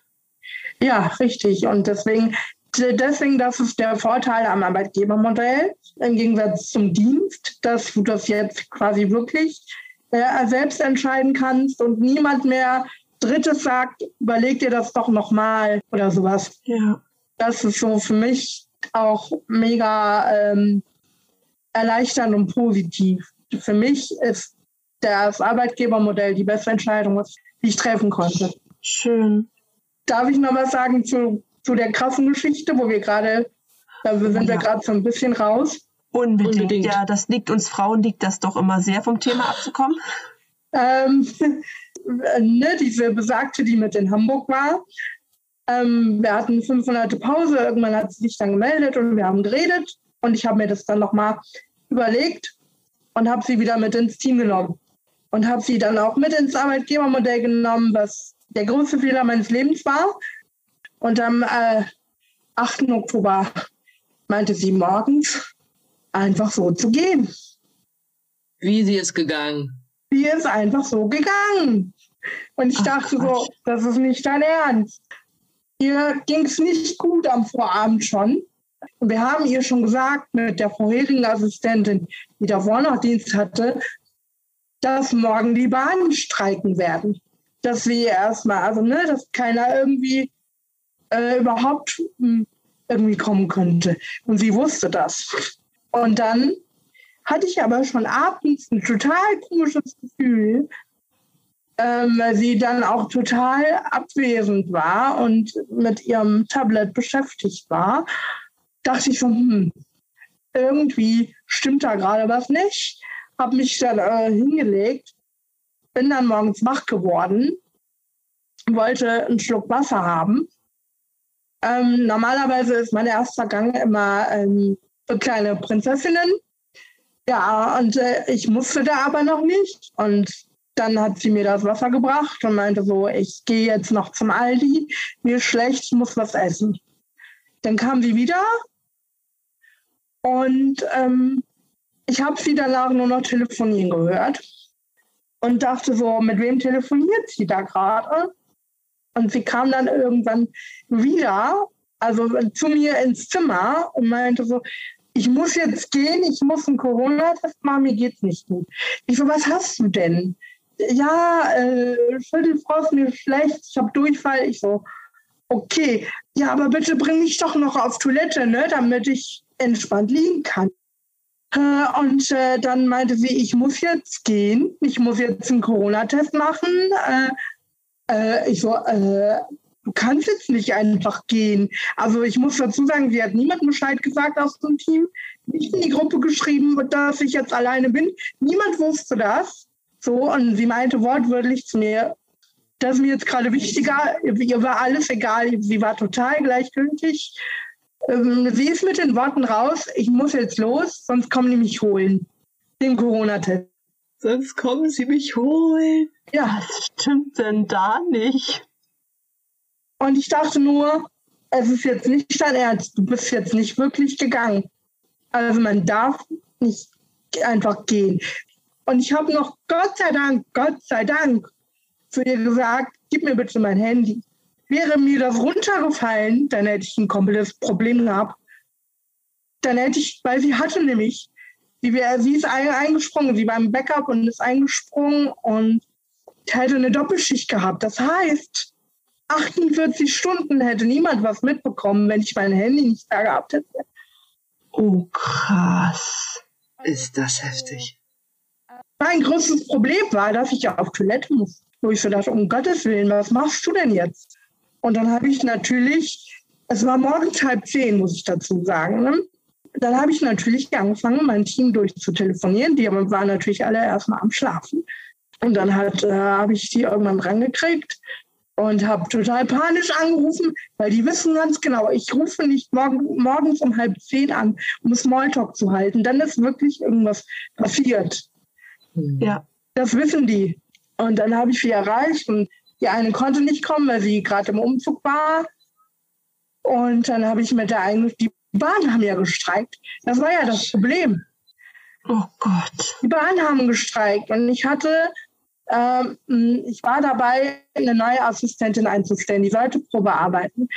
Ich habe sie über Facebook kontaktiert, dass sie doch bitte meine Assistentin abholen soll, dass sie mitkommt weil die Bahn ja streiken. Sie konnte ja nicht zu mir, habe ihr die Situation erklärt. Äh, und dann äh, ist es natürlich bei mir irgendwann auch schief gegangen.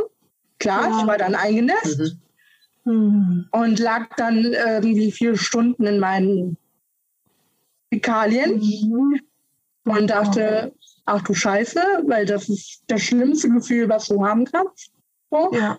Weil das ist der größte Stempel, den man einem geben kann, den ich auch niemals von meinen Assistenten haben möchte, weil ich möchte diesen Stempel einfach nicht mehr haben, auf Hilfe angewiesen zu sein.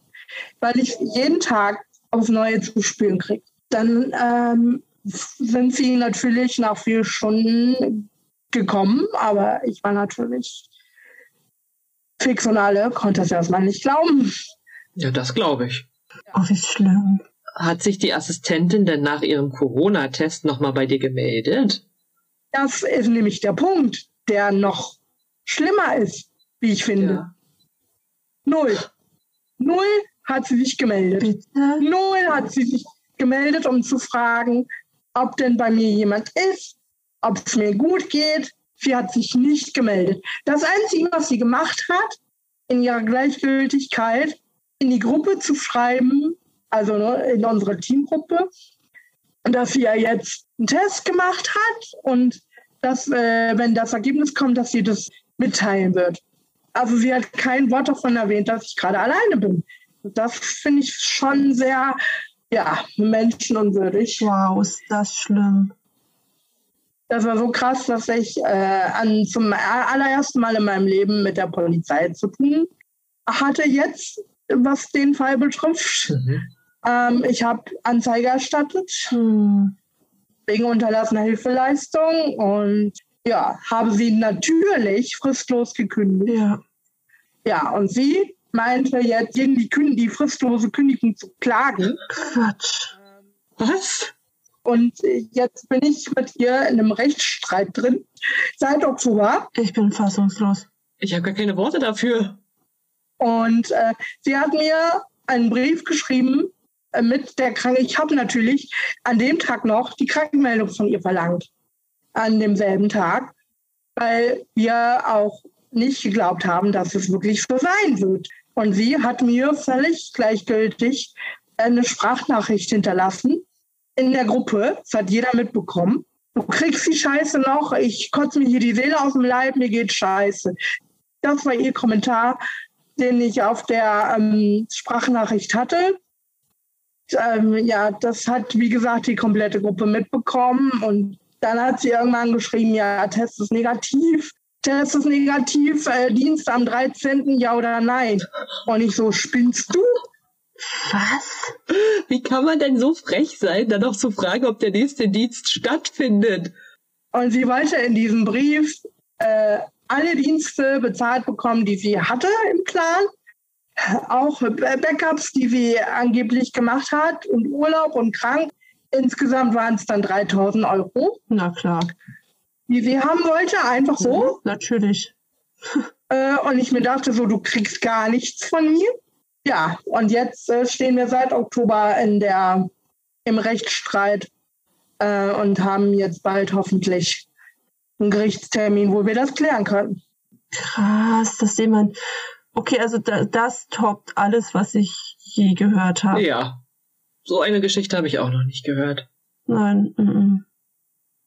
Also sowas äh, hätte ich auch nicht gedacht, dass mir das mal passiert. Mhm. Also so krass definitiv nicht. Wow. Da drücke ich dir, also da drücken wir dir auf jeden Fall die Daumen, dass der Rechtsstreit ja. zu deinem Gunsten ausgelegt wird. Also ja, wir möchten natürlich ein Update haben. Ja, sehr gern. natürlich, das kriegt ihr auf jeden Fall. Krass. Ja, gut. Wow. Gut, Patricia. Jetzt kommt ja eigentlich erst der aufregende Teil. Jetzt geht's los. Oh, das habt ihr euch zum Schluss aufgehoben. Ja, das Beste kommt immer zum Schluss. Um es vielleicht mal vorneweg zu sagen, Patricia ist Fan von den Chippendales und die Chippendales sind eine Männergruppe, die sich für Frauen oder Publikum auf Bühnen äh, anrüchig, sexy bewegen und sich dabei tanzen, ausziehen. Vielleicht weiß, weiß der ein oder andere Zuhörer auch gar nicht, was sind denn überhaupt die Chippendales? Die Chippendales kommen aus Amerika und das ist eine um, Entertainer-Gruppe. Die sagen ja auch selber nicht, wir sind Stripper, sondern wir sind Entertainer. Mir ist auch gleich ein bisschen warm geworden, Leute. muss, ich, muss ich gestehen. Katrin. Ja, na ja. Genau, wie ist es denn damals dazu gekommen, dass du auf die Chippendales aufmerksam geworden bist und dass so deine kleine Fanleidenschaft entbrannt ist? Also, ich habe damals äh, in einer ähm, in einem betreuten Wohnen gewohnt noch. Mhm. Äh, das war 2007 und bin quasi dann auch in eine Behindertenwerkstatt gegangen, hatte dann da eine Mitarbeiterin, ähm, Kollegin, sag ich mal, die, ähm, die da auch gearbeitet hat und wir haben zusammen im selben Wohnheim gewohnt. Sie kam auf mich zu und meinte, ähm, ob ich ja nicht Bock hätte, heute zu ihr in die Gruppe zu kommen. Und dann bin ich äh, hingefahren und äh, dann waren ihre Betreuerin und äh, sie in ihrem Zimmer und ich habe da schon ein Poster gesehen und dachte, hm, Chippendales, wer ist das? Und dann meinten die, dass sie Karten hätten und dass eine abgesprungen ist. Und ob ich nicht Bock hätte, mit dabei zu sein und mitzukommen. Und äh, ja, da sagst du dann natürlich nicht nein, ne? Nein, definitiv nicht. Ja, und dann sind wir tatsächlich mit dem Bus, den wir hatten, nach Hagen gefahren. Das war meine allererste Show 2007 im Oktober. Wir waren auch noch in der ersten Reihe. Uh.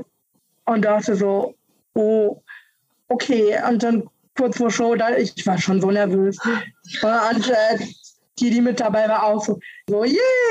So, und ich war überhaupt nicht, weil ich nicht wusste, was passiert. Und dann saßen wir da und die Show ging los und ich dachte so, okay, Gut, ja, und da ist mir auch dann auch schon jemand ins Auge gesprungen, den ich fang an äh, schon gut fand. Billy Jeffrey hieß er. Mhm. Äh, oder heißt er tatsächlich immer noch. Ich saß da und wusste, diesen Menschen möchtest du kennenlernen. Mhm. Die Show war vorbei, wir konnten sie dann auch noch treffen und Autogramme sammeln und so. Und einer der Jungs meinte so zu mir, war das dein erstes Mal? Ich so, ja, aber nicht dein letztes, ne? Ich so, nein. ja, und von dem Tag an war ich gypsifiziert. Gypsifiziert? Das ist ja geil. Geiles Wort.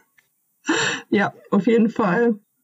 Äh, am Anfang war das wirklich noch so, ich gehe hin, um mir, äh, so, mir nackte Männer anzugucken, so. Am Ende der Show konntest du auch immer Fotos machen mit den Jungs dann auf der Bühne. Oh. Mhm. Da wurden dann, ja, mir wurde dann auch immer sehr äh, warm. Also recht, wenn der als mein Lieblings-Chippendale dann immer auf mich zukam. Ich habe immer keinen Fotos gekriegt.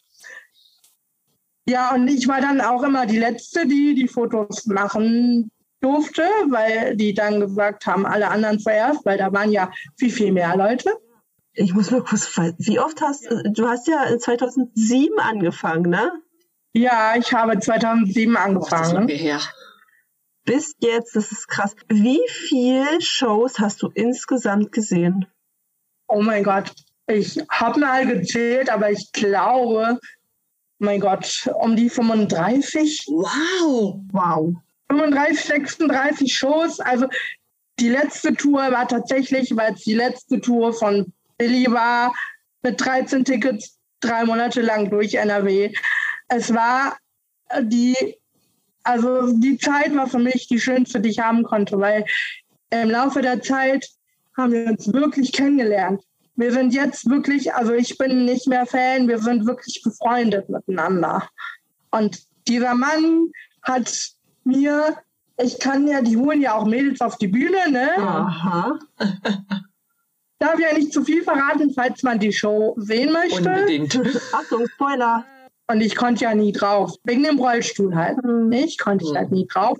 Aber er hat es immer wieder geschafft, mir Momente zu bereiten, wo ich dachte so, Alter, was machst du mit mir? Du machst es mir schwer, dich am Ende der Tour, ähm, mich voll am Ende der Tour von dir zu trennen. Um mal ein Beispiel zu nennen. Er kommt runter bei einer Nummer und er hat mich immer gesucht. Wir haben geschrieben, viele bei Instagram auch. Und er wusste, dass ich da bin und er hat mich von der Bühne aus immer gesucht. In der Anfangszeit konnte ich immer nicht auf äh, Partys gehen. Die machen auch Aftershow-Partys am Ende der Show. Und ich konnte immer nicht mit und war dann immer voll traurig, weil da meistens Stufen waren in den Clubs oder sonst wo, wo die Partys dann waren. Und irgendwann 2014, da hat er mich zum ersten Mal auch überrascht. Die schmeißen Shirts die Bühne runter. Tut mir leid, schon wieder ein Spoiler. ähm, er kam zu mir und hat mir das persönlich gegeben und hatte, hat, die reißen die eigentlich auch immer auf. Aber oh. das hat er zum ersten Mal bei mir nicht gemacht. Meinte so, ich habe es extra nicht aufgerissen, damit du es auch anziehen kannst. Oh mein Gott, ist das eine süße Geste. Ja. Mein kleines Fanherz schlägt höher. Ist das süß? Hm. Das war wirklich süß. Da dachte ich schon so, okay, irgendwie, irgendwie ist da ein bisschen mehr wie Fan. Also in Bezug auf Freundschaft natürlich, ne?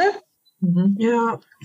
2014 war dann auch tatsächlich meine erste Party mit den Chippendales, wo wir wirklich nach, den, äh, nach der Show rüber sind und er alles möglich gemacht hat, dass ich da mit dabei sein kann. Und das war für mich wirklich, also da, da habe ich gedacht, was ist das für ein Typ? Von da an war ich VIP. Cool. Ja, das klingt so ein bisschen wie aus einem Hollywood-Film, so ein bisschen. Das berührt mich gerade voll. Also äh, ich muss auch sagen, 2017 hat er leider aufgehört und das ist für mich sehr, sehr ähm, krass gewesen. Das, ich war wirklich bei der allerletzten Show dabei Ich habe mir die Augen aus dem Kopf geheult, wirklich, ohne Scheiß. Es war sehr, sehr emotional. Und dieser Mensch hat mein Leben bereichert auf jeden Fall. Und ich ähm, habe ihn ganz, ganz tief in meinem Herzen drin. Solche Menschen hinterlassen ja auch Spuren im Leben und im Herzen.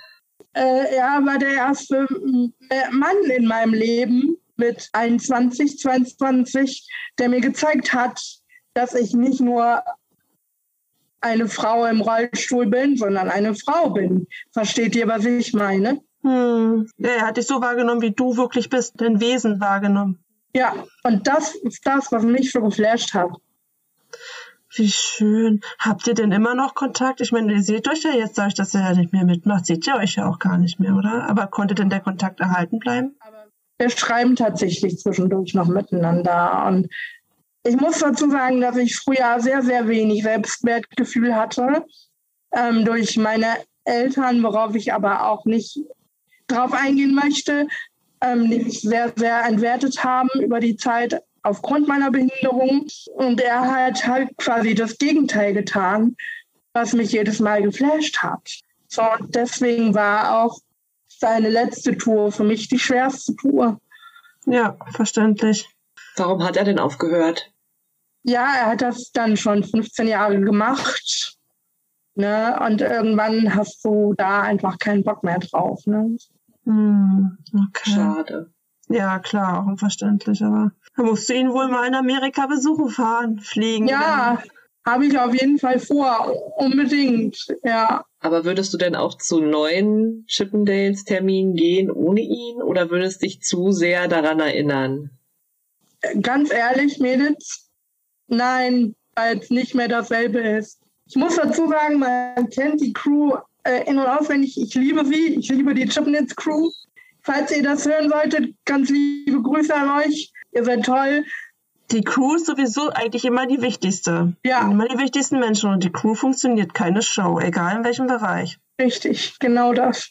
Ja, und noch ein anderes wichtiges Thema, was so ein bisschen mit einspielt, was ich bei dir auf der Facebook-Seite gefunden hatte und was äh, mich auch sehr interessiert hat, ist deine Erfahrung mit Ticketverkäufen für barrierefreie Plätze die Diskriminierung, die da stattfindet, ich muss es leider so sagen, ich bin da leider immer sehr ehrlich. Wirklich Diskriminierung, ja. Genau, weil einfach auf den Webseiten vorab keine zuverlässigen Informationen stehen und erst meistens mit Vorverkaufsstart dann Informationen preisgegeben werden und Servicemitarbeiter leider auch keine Ahnung haben, wie Rollstuhlfahrer oder Menschen, die auf Barrierefreiheit angewiesen sind, an Tickets kommen. Was hast du da so für Erfahrungen gesammelt? Also ich muss sagen, ich war immer sehr traurig und enttäuscht, weil ein Beispiel, ich nehme jetzt mal die Chipnets-Tickets, die gehen in den Vorverkauf. Patty kommt aber nicht an die Tickets dran, weil man auf den offiziellen Verkauf warten muss. Und alle anderen kriegen schon Tickets. Und du denkst so, ja, schön. Warum ist das so? Warum äh, musst du da jetzt jedes Mal, jeden, jedes Jahr warten? Das war für mich schon sehr, sehr frustrierend. Ich verstehe nicht, warum die Gleichberechtigung da nicht geschaltet wird, weil ich meine, wenn die eins schon an Tickets kommen, du aber noch nicht, da, ich verstehe den Sinn dahinter auch einfach nicht. Nee, also ich habe ihn auch nie verstanden und äh, jeder Ticketverkäufer äh, ist auch anders. Also ich habe mit Bekanntesten hier in Köln eigentlich immer sehr gute Erfahrungen gemacht. Aber viele sind halt nicht so. Also viele, du rufst da an, ja, möchtest Tickets haben, die sind dann wirklich überrascht.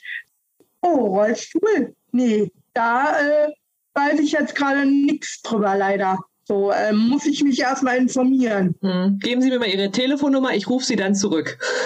Ich rufe Sie in fünf Tagen an. Genau, das kenne ich auch. Genau, und in der Zeit verfliegen die Tickets und meistens ist dann ausverkauft. Das habe ich auch schon ganz oft erlebt. Was würdest du dir wünschen, was verändert werden soll? Womit könnte man die Leute oder die Veranstalter vielleicht auch mal aus erster Hand von dir weiterhelfen? Also die kommen ja immer mit der Ausrede, dass die Veranstalter das entscheiden, wie das jetzt geregelt ist. Aber viele machen das ja gar nicht. Die vergessen ja sogar die Plätze. Also ich würde mir wünschen, dass Menschen mit Handicap, ich mag das Wort Behinderung nicht, da ein bisschen mehr äh, mit in die Gesellschaft rein und nicht so, also mehr in die Mitte und nicht außerhalb vom Kreis. Dass es auch bei den Ticketverkäufen online zum Beispiel ein Rollstuhlsymbol gibt, wo man gleich draufklicken kann und nicht äh, erst anrufen muss, damit man das macht. Ja, so wie im Saalplan, ne? Wenn man genau, Saal genau, über Saalplan buchen. Das ist natürlich eine, das ist eine gute Anmerkung. Viele sind ja gar nicht informiert und dann passiert gar nichts mehr. jeder schiebt sich so die Selbstständigkeit, also so schiebt es einem so weg von einem, ich habe damit gar nichts zu tun. Ja, ja, genau. Ja, da müssen wir mal ein bisschen noch ein bisschen wachrütteln. Also das finde ich auch geht gar nicht. Also das sollte definitiv, es sollte gar nicht erst zur Debatte stehen, darüber diskutieren zu müssen. Das sollte Richtig. wirklich normal sein. Ne? Ich auch so. Es ist ja nicht, ist ja nicht so schwer im System, das so umzustellen, dass wenn man eine Saalplanbuchung hat, man einfach die Rollstuhlplätze halt mitbuchen kann. So, Ja. wenn es ausverkauft ist, dann sieht man das. Dann muss man nicht darauf warten, dass einer, der sagt, ich ruf, ich ruf sie in zwei Minuten zurück, nach zehn Tagen immer noch nicht angerufen hat. Richtig, genau das. Also da fühlen sich bestimmt sehr viele jetzt von dir verstanden, von der Problematik. Ist leider ein sehr weitreichendes Thema, was ja dann damit anfängt und damit endet, dass gerade barrierefreie Plätze irgendwo hinten in der Ecke nicht auf einem Podest sind Ja. und die Leute stehen vor dir. Genau. Oder zu wenig Plätze da sind. Oder gar keine sogar. Eine letzte Sache zum Schluss, die wir ja alle Gäste fragen, was du den Zuhörern mit auf den Weg geben möchtest, ob nur mit Handicap oder ohne Handicap. Also was mir wirklich wichtig ist, gerade auch zum Thema Inklusion, mh, mir wäre es lieb, wenn man überhaupt nicht drüber nachdenkt, ob irgendjemand im Rollstuhl sitzt, ob er irgendwas kann oder nicht, überhaupt nicht in Frage stellen, sondern einfach nur, sondern einfach nur so nehmen, wie man ist. Dass man auch sich, jeder Mensch, der sich im Leben begegnet, auf Augenhöhe begegnet und nicht überlegt, kann der oder die das oder auf Menschlichkeit ist, glaube ich, das Wort, was jeder sich mal hinter die Ohren schreiben sollte, weil viele Menschen sind sehr oberflächlich. Ja, dass man da einfach entspannter mit umgeht und sich auf Augenhöhe begegnet. Das ist mir eigentlich am wichtigsten. Mit jedem Menschen, der dir begegnet. Egal ob im Rollstuhl oder jeder Mensch. Hm, alle sind gleich. Ja, genau das. Ein schöner Schlussspruch. Jetzt wären wir doch tatsächlich am Ende angekommen. Ja. Vielen lieben Dank für deine Zeit und deine ehrlichen und aufrichtigen Antworten auf unsere Fragen. Ja, sehr gerne. Hat mich gefreut, da zu sein und äh, ja. Ja, es war uns eine Ehre, mit dir darüber reden zu dürfen, über deine Erfahrung und deine Werte, die du so im Leben gesammelt hast. Bis bald. Bis bald. Tschüss. Tschüss. Tschüss. Wir bedanken uns aus tiefstem Herzen bei Patricia dafür, dass sie so ehrlich zu uns und auch zu euch war. All die Dinge, die sie erzählt hat, sind unserer Meinung nach mh, fernab des Vorstellbaren. Ich weiß nicht, wie es euch da ergangen ist, aber es war schon ganz schön schwere Kost. Und genau dafür bedanken wir uns, dass sie den Mut hatte, uns das alles auch so offen und ehrlich zu erzählen. Wir hoffen, dass wir mit dieser Folge auch anderen Menschen Mut machen können. Solche Erlebnisse sollten auf keinen Fall im Verborgenen bleiben. Es muss darüber gesprochen werden, damit es anderen nicht auch passiert oder geschieht. Hm. Wenn ihr selbst betroffen seid oder jemanden kennt, der ebenfalls betroffen ist, dann habt doch bitte den Mut und meldet euch bei uns oder natürlich auch bei Patricia. Und vielleicht könnt ihr dann eure Erfahrungen austauschen, euch ein paar Tipps geben, euch unterstützen. Ihr findet alle Kontaktmöglichkeiten natürlich bei uns in den Show Notes und die Verlinkungen zu Instagram, Facebook und natürlich auch zu ihrer Seite Patty Smile. Mhm. Das haben wir nämlich in dem Interview ebenfalls rausgenommen. Oh. Ja, bei zweieinhalb Stunden Ja, gut, mussten ja. uns ja auch auf irgendwas konzentrieren. Ja, das stimmt. Aber die liebe Patty hat eine ei- eigene Internetseite, die ihr natürlich sehr gerne besuchen könnt. Wie gesagt, sie heißt pattysmile.de, ist aber auch in den Show Notes verlinkt und schaut doch auch mal, ja, da gerne vorbei, was die liebe Patty halt sonst so macht. Sehr empfehlenswert. Ja, dann kommen wir jetzt zu unseren angekündigten Fan-Facts. Wir haben nämlich beschlossen, dass wir einfach mal in unserem Erinnerungsordner kramen, der tatsächlich existiert. Das ist kein visueller Ordner, virtueller Ordner. ja. Dieser existiert tatsächlich. Ich habe mir die Mühe gemacht, von Konzert Nummer eins bis jetzt tatsächlich alles aufzuheben und einzukleben. Das ist super verrückt, Leute. Und vielleicht äh, werden wir mal ein paar Fotos davon machen und euch dann in den Highlights zur Verfügung stellen. Aber fangen wir mit der coolsten Frage an. Katrin, wann war dein allererstes Konzert? Oh, oh das ist lange her, Leute. Ich glaube, ich war zwölf Jahre alt und es war Ach, ich weiß nicht, ob jemand noch die Boyband Natural kennt. Das ist die Band um Mark Terenzi, den Ex-Ehemann von Sarah Connor. Und ich war so verliebt in den Schlagzeuger. Leute, das war mein erstes Konzert und ich war mit meinem ältesten Bruder und meiner einer damaligen Freundin auf dem Konzert und zum Schluss haben wir sogar ein Autogramm bekommen. Oh, du hast mit zwölf Jahren ein erstes Autogramm Ja, das ist so cool. Du hast die danach getroffen? Am Zaun. Wie das so ist. Da heutzutage kennt man das. Aber jetzt verrat du mir doch mal, was war denn dein erstes Konzert? Oh, mein erstes Konzert war genau genommen am 8.3.2003. Wieso, wieso kennst du das Datum? Weil das mein erstes Avril Lavigne Konzert war und ich habe Avril Lavigne geliebt.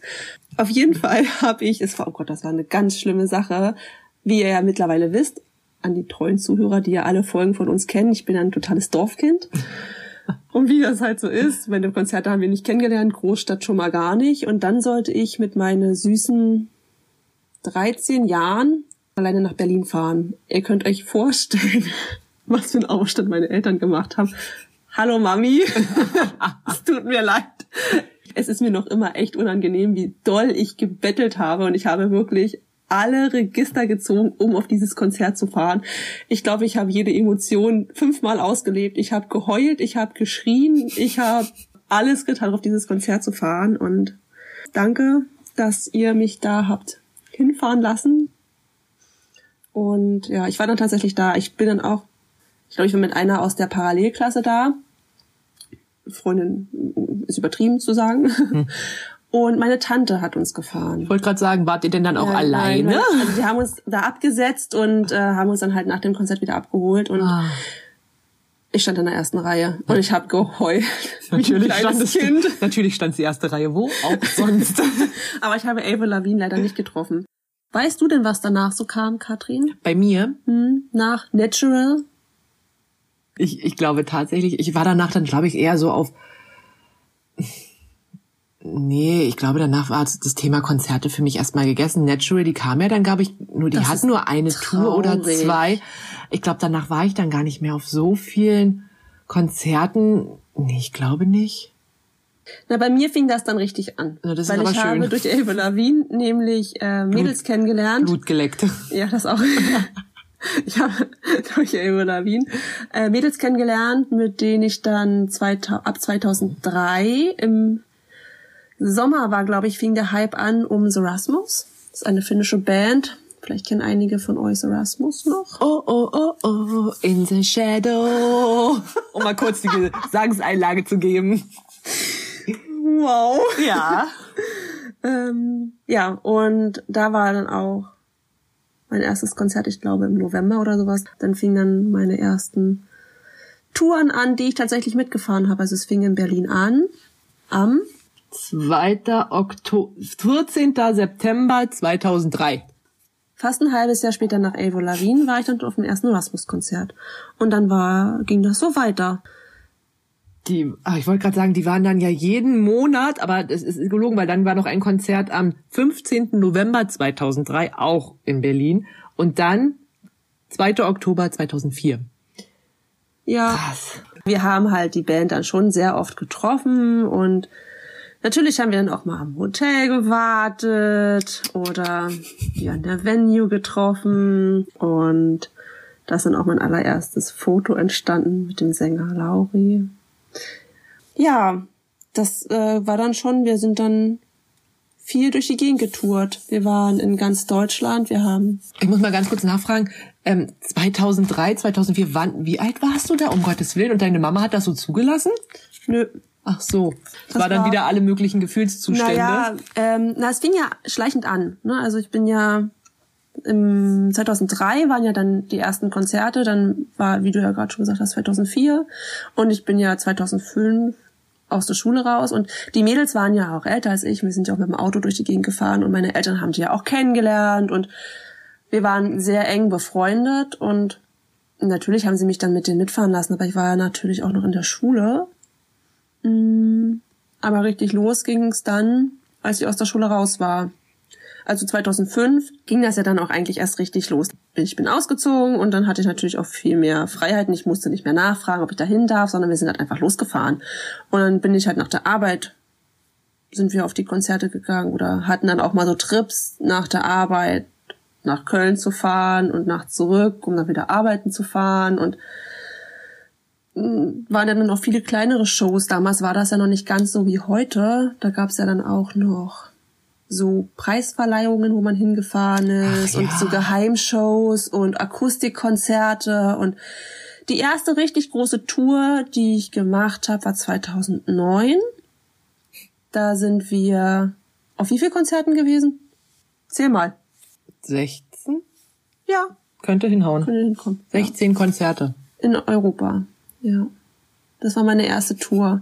Schon ganz schön verrückt. Ja, ja, das war eine verrückte Tour. Und durch diese ganzen vielen Konzerte, die man besucht hat, hat man natürlich die Band und die Crew eben auch gut kennengelernt. Und da sind dann schon so die ersten flüchtigen Freundschaften eigentlich entstanden. Und man kennt sich dann halt irgendwann. Und war halt schon eine coole Zeit gewesen. Waren dann auch 2009 im Sommer das erste Mal in Finnland und haben in Finnland getourt. Da waren wir dann dreieinhalb Wochen, glaube ich. Und durch das viele Touren mit Rasmus haben wir dann halt auch von den Vorbands natürlich immer oder haben halt immer die verschiedenen Vorbands kennengelernt. Dann sind daraus wieder neue Touren entstanden. Und so fährt man von Ort zu Ort, immer mit dem Ziel, auf ein Konzert zu gehen. Genau. Und dann kam natürlich die Vorband, die ursprüngliche Vorband mit einer eigenen Tour. Dann waren wir auf der Tour wieder dabei und da sind viele Freundschaften entstanden. Chrissy und ich haben uns auch kennengelernt durch eine Band. Ja, wer uns bei Instagram verfolgt, der hat das ja schon gesehen. Wir haben es ja schon mal angekündigt. Und zwar war am 5. Dezember 2005, da war ich auf meinem allerersten Konzert bei Tokyo Hotel. Ich auch. Aber da kannten wir uns noch nicht. Nein, da sollten noch ein paar Konzerte dazwischen liegen. Wir haben uns ja dann am 21. September 2006 Genau. kennengelernt, eben auch bei Tokyo Hotel. Das war ein sehr legendärer Abend. Sie kam an mit den Worten, bist du's mit den Locken, bist du Katrin.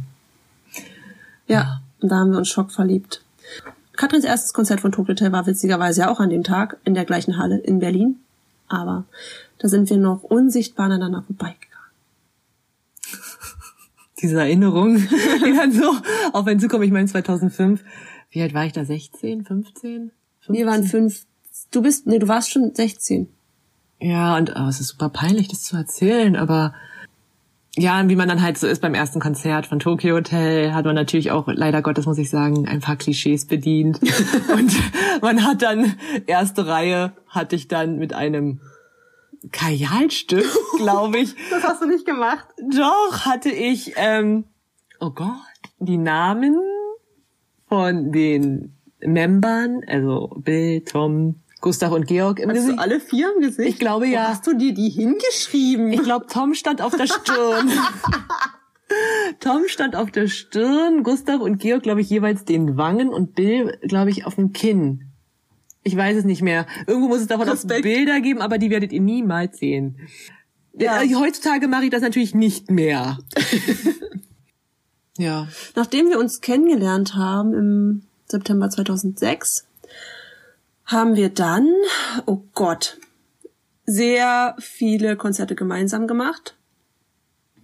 Ja, das begann dann so ein bisschen, dass wir aber eigentlich eher auch weg sind vom Mainstream, muss ich sagen, und sind dann ja eher in die Berliner Untergrundszene Musik gekommen und haben ja. viele Bands, die halt im Untergrund eher gespielt haben, nicht die in Radiosendern gespielt wurden.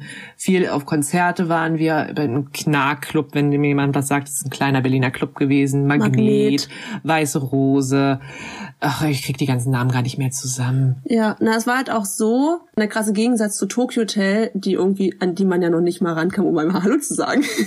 Ja, das, das war dann auch so ein kleiner Kulturschock gewesen und ähm, also nichtsdestotrotz haben wir sie natürlich geliebt, aber uns hat dann einfach auch so ein bisschen diese Nähe ähm, zur Musik einfach gefehlt und somit haben wir dann halt diesen Ausgleich zu den ganzen sogenannten Underground-Bands geschaffen und dann kam halt ein Kontakt zum anderen und dann waren wir bei Bands, oh, immer noch eine Herzensband, die Five Bucks. Ja, meine die war. habe ich auch so geliebt. Meine war Harthof ist so eine kleine Band gewesen, aber sie war einfach unbeschreiblich. Ich glaube, keiner, keiner kennt die ganzen Bands. Das ist scheißegal. Ja. Aber was ihr bestimmt kennt, vielleicht der ein oder andere aus Staffel 4 von Deutschland sucht den Superstar, Max Buskohl mit seiner Band Empty Trash. Oh ja, das haben wir auch mitgenommen und ja. Simple Plan war auch eine Band, die habe ich auch sehr oft getroffen. Ähm, oh Gott, ich war auch noch auf Tour mit den Lost Prophets. Mit Green Day waren wir auf Tour. Bei Green Day war ich öfter mal dabei, das weiß ich noch. Green Day war ich auch mit dabei. Ja.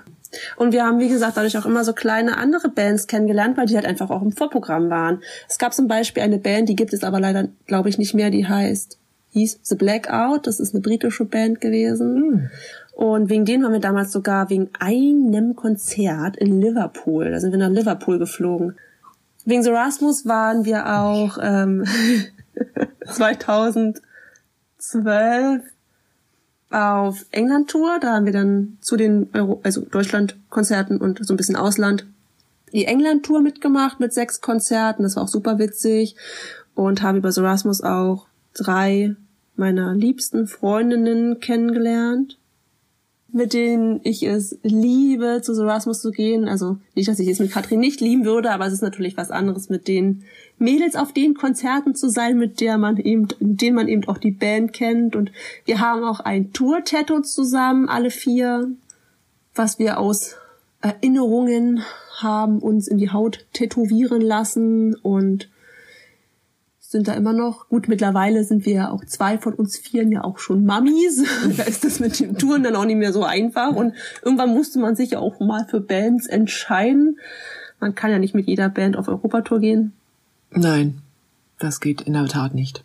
Wäre zwar schön, aber ja, und dann, ähm, ja, es ist halt, bei uns ist halt bei Tokyo Hotel halt auch geblieben, ne? wir, mussten dann, wir mussten halt einfach, wir mussten Grenzen setzen. Grenzen setzen. Ja. Ah ja. Und ja, da sind wir halt auch immer noch auf Tour und hoffen natürlich auch im Herbst auf die Tour. Mhm. Also 2017 waren wir auf 20, 19 Konzerten. Hm, in Europa, Deutschland und Europa. Und das war, das war echt eine coole Tour gewesen. Da haben wir auch alles mit Auto gemacht. Also da bin ich einmal geflogen. Doch, nee, Nee, wir sind nicht geflogen. Wir, wir waren mit der Fähre, waren wir unterwegs. Stimmt, wir waren mit der Fähre unterwegs. Ja, also eigentlich nehmen wir dann, wenn die dann mal auf Tour sind, eigentlich wirklich jede Tour mit. Ausgiebig, ausgelassen. Das ist halt so ein bisschen auch der Ausgleich zu unserem eigentlichen Alltag, Arbeitsalltag, den wir ja auch ein bisschen schaffen für uns selber. Außerdem sind unsere Autofahrten immer super witzig, weil wir ja echt viel Zeit im Auto verbringen.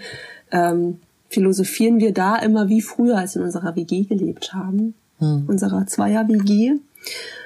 Da ist immer ein schöner Ausgleich. Und wir hoffen, dass im Herbst, Corona-bedingt, natürlich die Konzerte wieder feststehen oder wieder stattfinden. Und da sind auch sehr viele Konzerte geplant. Es sind generell nach Corona viele Konzerte geplant. Ja. Was man nicht vergessen darf, wir waren früher auch gerne auf Festivals unterwegs.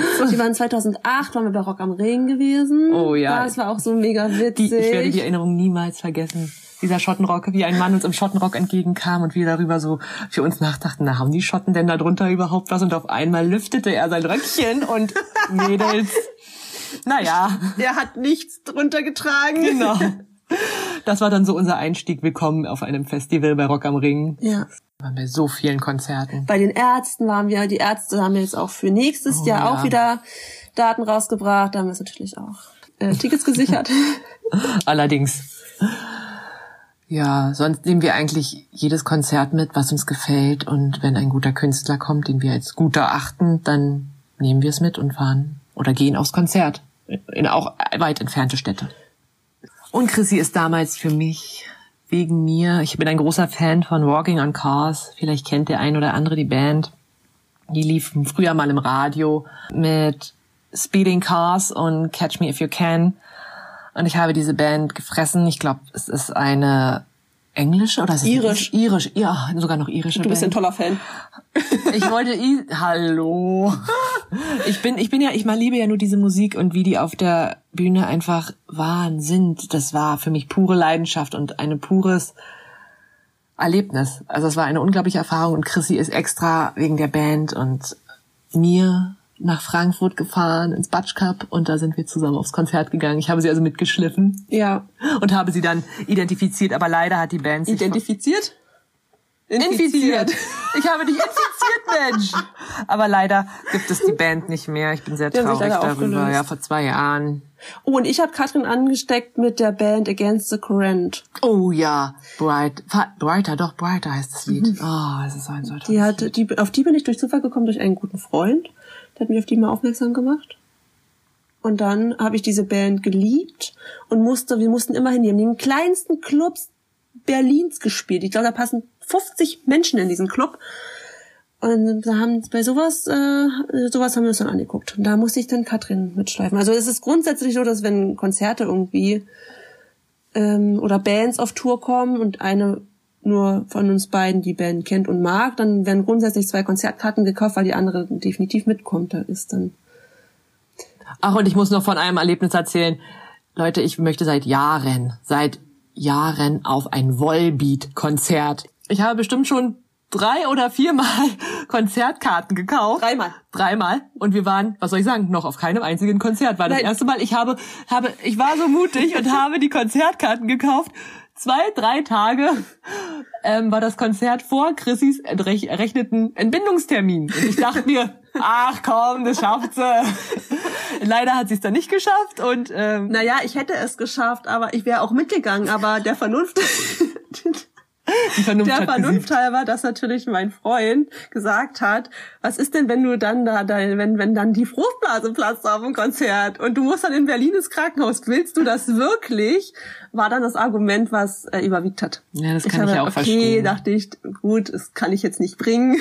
Schweren Herzens habe ich die Karten dann wieder verkauft, weil ich äh, natürlich auch nicht alleine gehe und auch nicht mit, also ohne Chrissy aufs Konzert von Boybeat gehe. Und seitdem habe ich dann nochmal zweimal gekauft. Ich weiß gar nicht, warum es das andere Mal nicht ging. Und das, das jetzt, das ging nicht da haben wir Corona. keine Karten bekommen. Stimmt, weil die ja natürlich auch sofort ausverkauft sind. Ja, und dann hatten wir nochmal Volbeat-Karten und dann kam Corona. Ja, und seitdem sitze ich hier. Und dann wollten wir eigentlich letztes Jahr, dieses Jahr zu Rock am Ring. Und was sollen wir sagen? Findet nicht statt. Da wäre nämlich auch Volbeat gewesen. Ja, und jetzt ist mein Herz gebrochen wegen Volbeat. Es gibt so Bands, die will man unbedingt sehen und man sieht sie halt irgendwie nie. Irgendwann. Ja. Aber wir machen auch, also wir sind, wie ihr merkt, im Musikgeschmack sehr offen.